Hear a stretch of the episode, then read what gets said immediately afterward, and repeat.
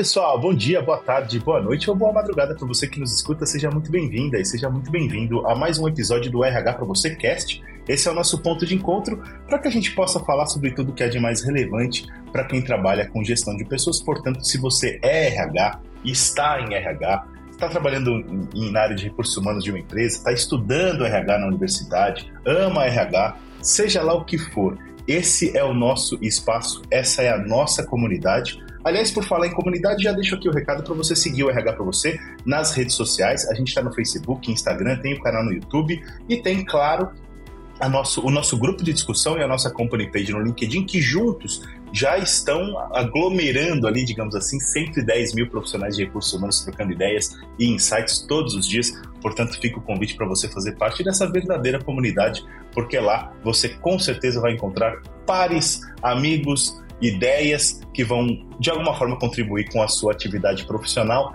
essa é a nossa missão também, né? Tornar o, RH cada vez mais protagonista das estratégias das organizações e eu espero que a gente esteja nesse caminho. Com certeza a gente estará, se você fizer parte com a gente dessa jornada, dessa caminhada. Deixa o recado também para você acessar o rhpravocê.com.br, porque lá você vai encontrar conteúdos novos todos os dias produzidos pela nossa área de redação, na área de collab tem um monte de gente, a comunidade de RH tem aportado muito conteúdo por lá também, tem área de colunistas, tem área de content, de branded content, então você vai curtir muita coisa lá no RH para você. Também, hoje, neste episódio, a gente vai falar sobre o impacto do desemprego na autoestima e na saúde mental das pessoas. E a gente trouxe uma psicóloga, uma especialista, digamos assim, em comportamento humano, em, em saúde mental, para orientar a gente, para guiar a gente por essa jornada, para entender o impacto de fato do, do, desemprego na nossa autoestima. E aí estou falando da Cláudia Deniene, ela é psicóloga, sócia fundadora da consultoria Deguti, e eu agradeço imensamente, Cláudia, pela sua participação hoje no nosso podcast. Muito obrigada, uma satisfação estar aqui hoje com vocês. E demais, também participa hoje comigo o Bruno Piai, jornalista e redator do RH para você. Tudo bem, Bruninho? Oi, gente, tudo bem? Cláudia, poxa, obrigado pela participação, que prazer receber você. A gente já foi batendo um papo antes aqui da nossa gravação, né? A Cláudia super simpática aqui com a gente, super solícita. Tenho certeza que o papo hoje vai render bastante. E é isso aí, e vamos lá.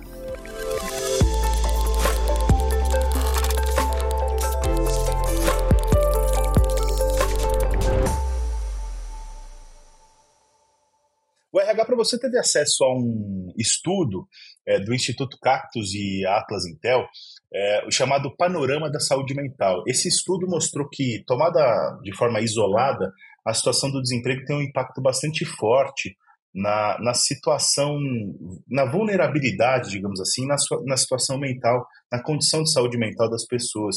Uma vez que 72% deste grupo de desempregados é, de se ter perda de interesse ou prazer pela vida e 69% de se sentir por baixo ou deprimido de alguma forma em algum momento ao longo do dia.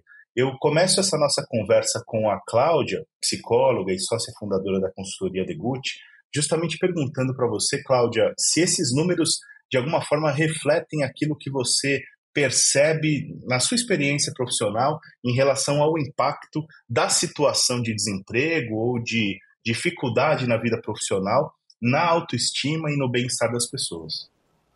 Sim, esse número é um número triste, é um número alarmante, mas de fato ele reflete uma característica que não é só peculiar a um país, a gente pode estender essa questão para o mundo. Muitas das vezes, é, a pessoa que tem uma atividade laboral, a pessoa que tem um cenário através do que ela faz, do que ela ama, e ela tem aquele dinamismo do dia a dia, isso faz muita diferença quando ela não tem, ou quando ela perde de uma maneira muito agressiva, de uma maneira muito abrupta.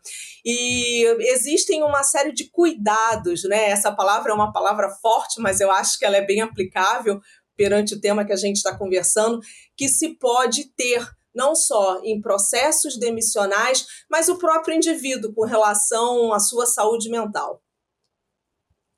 Perfeito. Deixa eu trazer o Bruninho para essa conversa para você também fazer a primeira pergunta para a Cláudia. Bruno. Ô, Cláudia, eu infelizmente acabo sendo um, um, um, um case, né, em relação a esse assunto, porque eu já vivi isso na prática. Foi, eu passei por uma demissão por conta da falência de uma empresa onde eu atuava, e o, o, esse intervalo entre conseguir um emprego e outro foi um período bastante difícil. É, a minha autoestima teve uma queda muito significativa. E eu vejo que isso é muito não só daquela preocupação financeira, com carreira, quanto da forma como a gente encara o trabalho, né? A gente se valoriza muito pelo trabalho, a gente se vê às vezes muito mais pelo trabalho do que por qualquer outra característica nossa, pela nossa personalidade. Então, é, é essa questão laboral tem um impacto de fato muito grande, né, em quem a gente é no nosso dia a dia. Então, eu queria que você falasse um pouquinho sobre isso o, quanto que o desemprego afeta nesse sentido da gente se ver mais como um cargo, como um profissional, do que como uma pessoa de fato. Então, o quanto que isso eleva esse sentimento que a gente tem quando acaba passando por uma situação de desemprego. Sim é interessante você estava falando e eu estava remetendo. Muitas das vezes, nós todos profissionais, nós somos conhecidos com o nosso nome imediatamente vinculado ao nome da empresa. Então é a Cláudia da Degulf, é o Daniel, é o Bruno e sempre atrelando ao nome da empresa. E, e tal qual você muito bem colocou, uh, nós passamos grande parte do nosso tempo ligado a uma atividade laboral, né, para as pessoas que estão ativas é, em termos de mercado de trabalho. E perder isso e traz como se fosse um luto. Às vezes, quando a gente utiliza essa palavra, as pessoas falam: nossa, mas isso é tão forte, é tão contundente. E o luto no sentido da perda, sim, que precisa ser processada, que precisa ter o seu tempo para ser bem gerenciada. Como é que a gente gerencia isso ligado ao aspecto da autoestima, conforme você colocou? Algumas dicas são preciosas, né? Uma dica que eu compartilho com todos que estão nos assistindo é a questão de não focar especificamente no luto, por um tempo que seja um tempo avassalador. Então, é importante sim ter o seu momento de reflexão, ponderar, poxa, por que, que não deu certo? Ou o que, que eu poderia absorver dessa experiência é, para que em futuras oportunidades eu possa ter essa decodificação de uma maneira diferenciada, mas é, não é uma fase onde a pessoa tem que ignorar, pelo contrário. Momento onde a gente tem a nossa vulnerabilidade, momento onde nós estamos vulneráveis, né? Onde a gente tem a nossa vulnerabilidade, a gente tem que sentir isso. A gente não pode sobrepujar, achar, ah, não está acontecendo nada e tal. É, e é uma linha muito tênue entre a pessoa ficar paralisada nesse luto e não ter motivação, não ter estímulos também externos, porque isso soma para você sair desse cenário, né?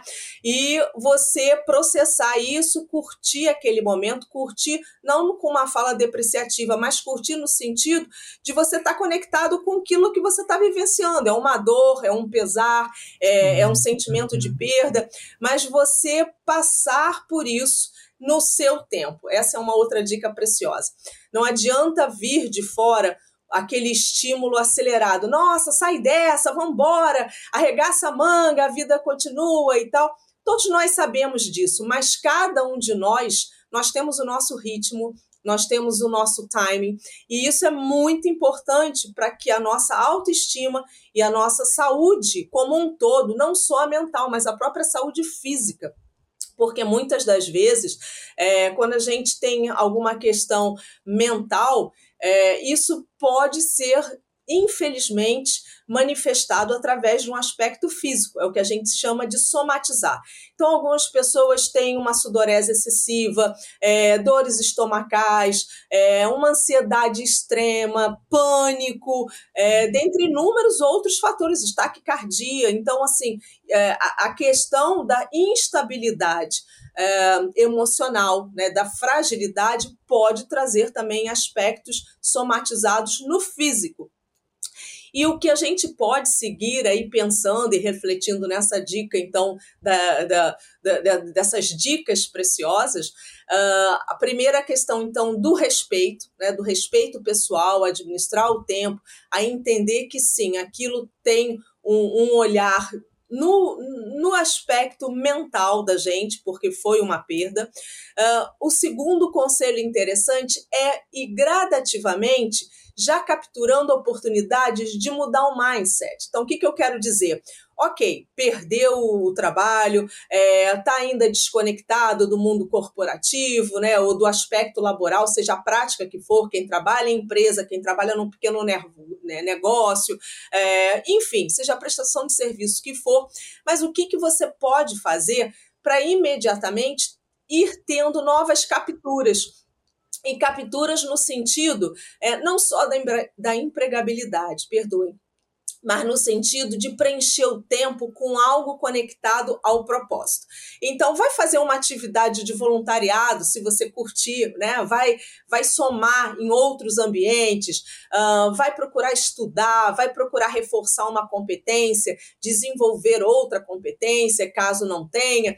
Então, não é ficar só mais uma vez é, cristalizado no problema, e sim compondo soluções. Eu, eu gosto dessa palavra compor, porque tem a ver né, com o self, cada um é cada um, não adianta a gente massificar soluções aqui, nem todos reagem da mesma maneira, mas quando você pensa em composição, você está falando. É, tem gente que quer fazer uma prática desportiva, tem gente que quer estudar, tem gente que quer é, desenvolver um hobby diferenciado, e isso tudo vai minimizando aquele momento pontual da vida. Ô, Cláudia, é, eu gostei muito da, da ideia dessa composição de uma cesta, digamos assim, uma cesta, um arcabouço que vai te sustentar, digamos assim, por esse período em que você está desempregado, está em transição de carreira, aquela coisa toda.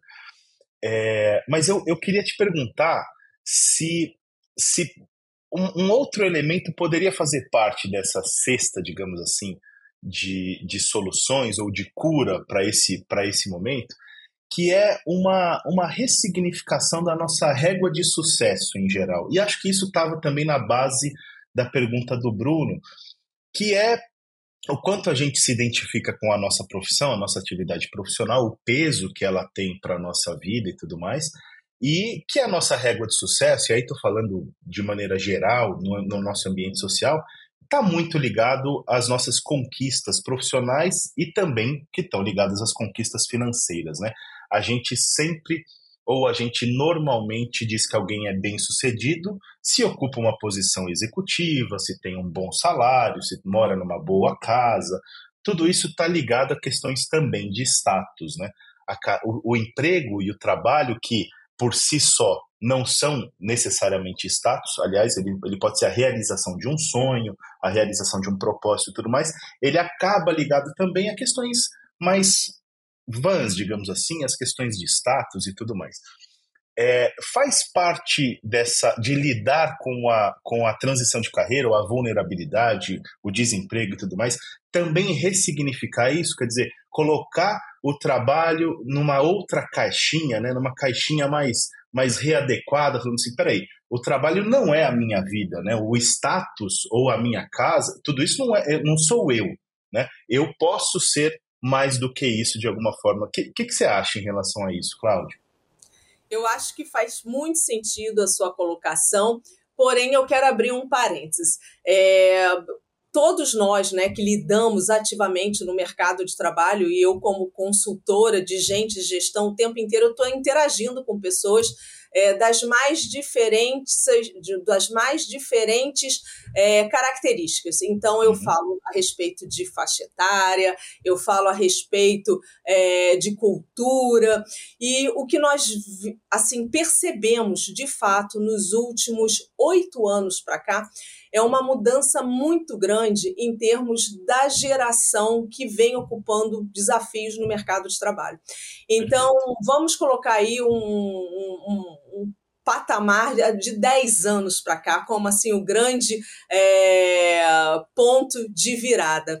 É, antigamente, as pessoas eram extremamente conectadas a essa questão do status, que você muito bem colocou. E cada vez mais as pessoas estão conectadas com o propósito. Eu já usei essa expressão, né, mas eu quero enfatizar essa expressão, porque o que a gente acompanha às vezes são pessoas abdicando de um total compensation, de uma remuneração bem posicionada, bem estratégica, bem agressiva, para que elas se permitam atuar em algo efetivamente que tenha a ver com o jeito de ser.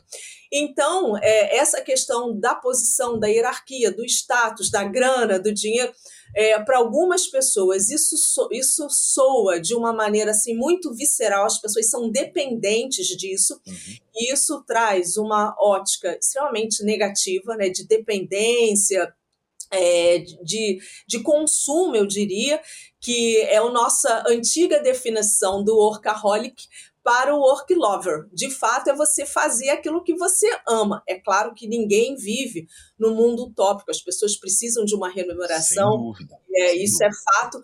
Mas se puder compatibilizar isso com a questão de você desempenhar aquilo que te traz satisfação, é, e você mencionou a questão de tal qual uma cesta, né? De, de um portfólio, digamos assim. Exato, isso exato. faz toda a diferença.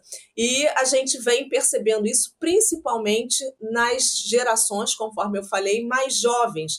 É, a busca pelo propósito, a busca pelo desempenho em ambientes saudáveis, aonde possa ter espaço para inovar, para co-criar, é, para interagir com times plurais. Isso tudo faz muito bem para a mente, isso tudo faz muito bem para a autoestima. A pessoa se sente de fato um, um, colaborador.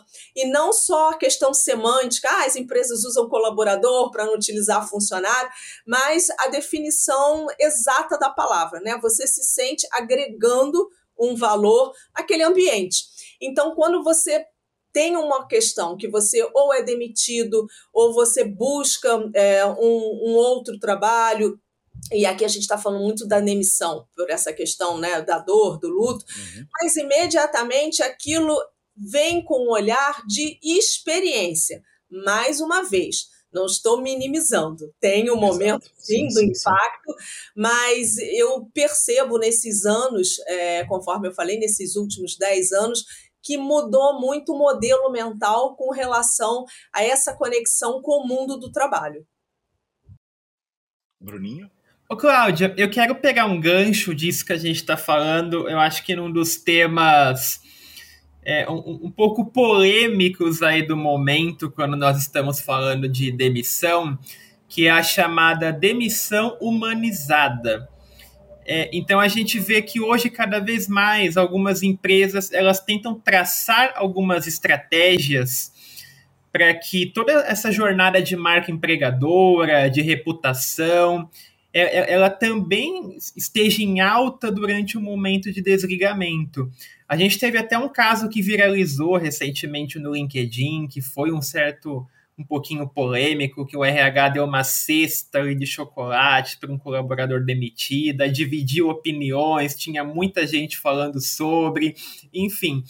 Eu queria que você falasse um pouquinho como que as empresas, nessa etapa de demissão, que acaba sendo o condutor né, de tudo que a gente está falando aqui na, na conversa, elas podem minimizar um pouco esse impacto emocional que o profissional vai sentir.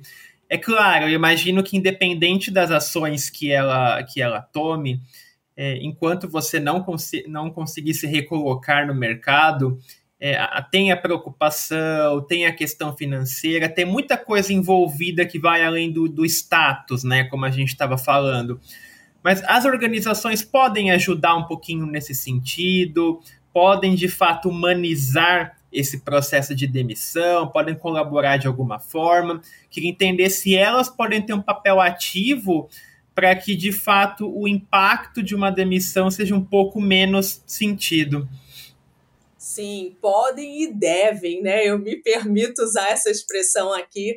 É, quando a gente pensa num processo é, de demissão, a gente está pensando é, na competência de quem está do outro lado para conduzir isso. Isso não pode ser um processo amador e um processo sem o um mínimo de respeito.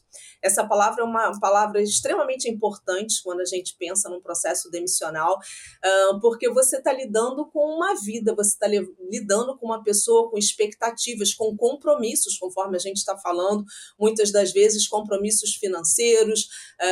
Cada um tem o seu grau e o seu nível de compromisso. E é, quando a gente pensa numa empresa que tem práticas humanizadas, é, e, e, muito se fala sobre é, a cultura centrada no empregado, né? É, muito se fala sobre a questão é, do human experience, quando você tem uma, uma, empresa que tem uma cultura que conduz os processos de uma maneira é, muito empática, essa é uma definição. E, e o RH, tem, não só o RH, mas o líder dessa pessoa, ela tem que ter é, um, um comprometimento muito grande em fazer da melhor forma. E quando a gente fala em fazer da melhor forma, eu já usei a palavra respeito, já usei a palavra empatia, a gente tem que pensar em algumas outras soft skills ligadas a esse processo. É, e a humanização, né, o equilíbrio emocional, eu diria para vocês que assim é, é, é, é o grande diferencial. Uma pessoa que conduz um processo demissionário sem equilíbrio emocional tá tudo errado, né? Tá tudo errado. Então, ela pode deixar uma marca muito negativa na experiência desse colaborador, não só com a marca empregadora como um todo, com a empresa, mas com relação mesmo à própria questão da tratativa do relacionamento interpessoal. E quando a empresa humaniza esse momento, é, ela vai dando sinais. Olha, colaborador, é, vamos ter um papo aqui sobre o seu desempenho, uh, sobre a sua performance. Uh, a gente pode te ajudar de alguma maneira. Você está com alguma situação onde você precisa de um acolhimento diferenciado? É escuta atenta, né? É não negligenciar e não tratar o, o, profissional como um número. Ele não é um número, né? Ele é uma pessoa dentro de uma organização. É, isso é difícil? Isso é difícil. Infelizmente, isso é difícil. Muitas das vezes a gente encontra práticas que são absurdas. As pessoas são demitidas é, dentro de um auditório, é, não tendo nenhuma sinalização prévia sobre performance, sobre desempenho. As pessoas são demitidas por e-mail de uma maneira extremamente impessoal. É, as pessoas não são ouvidas no momento é, da sua demissão porque assim como o líder e assim como o RH é, deva ter algo a ser dito, o colaborador ele também quer ser ouvido, né? É, é, é, uma, é uma via que tem que ser, mais uma vez, de muita empatia, de muito respeito e muito profissionalizada. É, me incomoda às vezes quando eu ouço assim: ah, tal empresa ah, vai demitir, quem vai demitir é o fulano, e o fulano não tem menor contato com aquele colaborador, não conhece a história, não conhece as causas, não pode fazer até num processo demissional uma pequena, e aí aspas, mentoria, né? O, o, porquê, o como, o quando. Não basta só desligar. E muitas das vezes, quando é, existem esses processos assim é, tão amadores, eu volto à questão das soft skills e da inteligência emocional. Tá faltando, né? Tá faltando é, esse preparo na condução. É, aqui atrás de mim tem um livro que é um livro chamado Humanocracia ele está ali no cantinho do Gary Hamel. E, de uma maneira assim muito é, condensada, a ideia é você poder humanizar a forma de obtenção de resultados de valor. E isso impacta não só na leitura de dados né, quantitativos, mas os qualitativos também, de você ter, ter, você ter um preparo para obtenção desses resultados. Não podem ser resultados a qualquer preço é, e humanizar um processo é, de desligamento, né, um processo de demissão, passa por essa vertente. É, as pessoas não são meramente é, peças numa engrenagem que podem ser repostas. E, e, quando eu falo sobre isso, eu faço muita palestra falando sobre essa questão de inteligência emocional, sobre humanização das práticas. É, eu, eu faço questão de trazer assim um, um grande destaque para o aspecto da experiência humana. Isso você constrói ao longo do tempo. Isso tem tudo a ver com cultura organizacional. Então, tem, ah, as pessoas me perguntam: Poxa, Cláudia, mas eu acho que a minha empresa então não tem uma cultura. Toda empresa tem uma cultura, mesmo que ela não seja percebida o que é uma pena, porque você pode transformar a cultura da empresa numa cultura altamente inspiradora e que trabalhe esse aspecto das soft skills. Cláudia, quero agradecer imensamente pela sua participação na Rega para Você Cast e desejar muito sucesso para você. Muito obrigada, foi um prazer estar aqui hoje com todos vocês, com vocês e com quem está nos ouvindo, compartilhando alguns insights. E é, é, é um espaço muito importante para diálogos, né? para fomentar ideias, Exato. reflexões. Então, gostaria de parabenizar vocês também e sigo à disposição. Quem tiver interesse de interagir, não hesite. É um prazer prolongar é, esse nosso papo profissional. Obrigada, gente. Que demais. A gente que agradece, Bruninho. Obrigado por ter participado do episódio de hoje também. Pessoal, valeu, Cláudia. Poxa, super legal ter contado contigo aqui. Muito, muito bacana, de verdade, tudo isso que você trouxe. Eu acho que esse tema é um tema muito relevante, um tema que a gente tem que sempre impulsionar, principalmente né, em tempos de discussão sobre saúde mental, sobre o emocional das pessoas. Então, muito importante tudo isso que você trouxe. Fico muito feliz que a gente tenha conseguido tê-la aqui conosco. E mais uma vez, espero que todo mundo que assistiu, que nos ouviu, tenha curtido aí mais esse episódio.